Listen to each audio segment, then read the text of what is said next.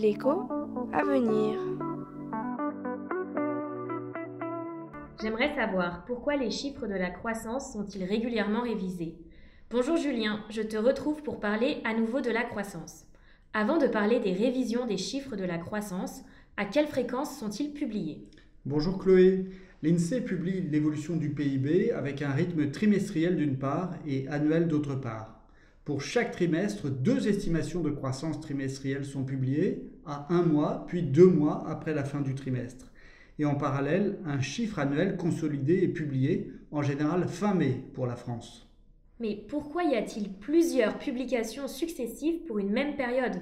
Autrement dit, pourquoi les chiffres de croissance pour un trimestre ou une année donnée changent après avoir été publiés? Le PIB se calcule à partir d'un nombre très important de données. Et toutes ces données ne sont pas forcément disponibles au même moment. Certaines sont au départ un peu moins précises. Il y a donc un arbitrage à faire entre la rapidité et la précision de l'estimation. Pour une année donnée, le travail complet de collecte nécessite trois ans. Trois ans, c'est long, mais on ne va pas attendre trois ans pour avoir des informations sur la croissance. Bien sûr que non, Chloé. Et c'est bien la raison pour laquelle l'INSEE publie une première estimation qu'il va éventuellement corriger ensuite. Mais les premières données fournissent-elles vraiment un diagnostic suffisamment solide?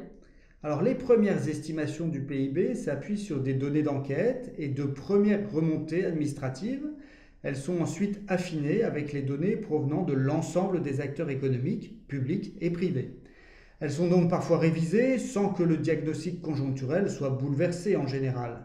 Mais il gagne en cohérence et en précision car derrière le PIB, la comptabilité nationale met en cohérence de nombreux indicateurs tels que le pouvoir d'achat des ménages, l'investissement ou la consommation. Donc pour résumer, plus le temps passe et plus l'information est précise même si les premières estimations donnent souvent déjà une bonne image du PIB ou des indicateurs qui en dérivent.